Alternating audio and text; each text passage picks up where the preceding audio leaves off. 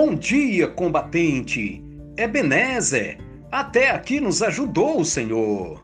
O texto bíblico para nossa meditação encontra-se no Evangelho segundo João, capítulo 4, versículo 5 até o versículo 8, na Bíblia Nova Almeida Atualizada, que diz: Jesus chegou a uma cidade samaritana chamada Sicar, perto das terras que Jacó tinha dado a seu filho José. Ali ficava o poço de Jacó. Cansado da viagem, Jesus sentou-se junto ao poço. Era por volta do meio-dia. Nisso veio uma mulher samaritana tirar água. Jesus lhe disse: Dê-me um pouco de água. Pois os seus discípulos tinham ido à cidade comprar alimentos.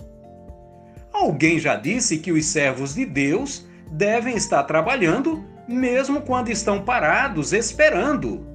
Este é o exemplo do Senhor Jesus, enquanto estava parado junto à fonte de Jacó e esperava os discípulos que haviam ido à cidade comprar alimentos, evangelizou a mulher samaritana. Nós estamos esperando a pandemia passar. Mas, mesmo parados, entre aspas, como Jesus, podemos evangelizar alguém, presencialmente ou pelo WhatsApp, Facebook, Instagram ou qualquer outro meio que usamos muito todos os dias. Deus sempre abre uma porta. Paulo disse: a palavra de Deus não está presa. Podemos compartilhar uma mensagem bíblica, um louvor, enviar um versículo bíblico pela internet podemos e devemos orar pelas pessoas. Isso é bom e agradável a Deus, como disse Paulo a Timóteo. Podemos socorrer alguém quando bater às nossas portas pedindo ajuda para suprir suas necessidades básicas ou emocionais. Podemos ajudar com uma palavra de consolação e esperança.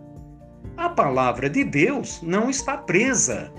Deus sempre abre uma porta com a ajuda do Espírito Santo, o Evangelho de Jesus, que começou em Jerusalém e estendeu-se pela Judéia e Samaria, continuará chegando até os confins da terra para salvar e transformar vidas. Amém. Deus seja louvado.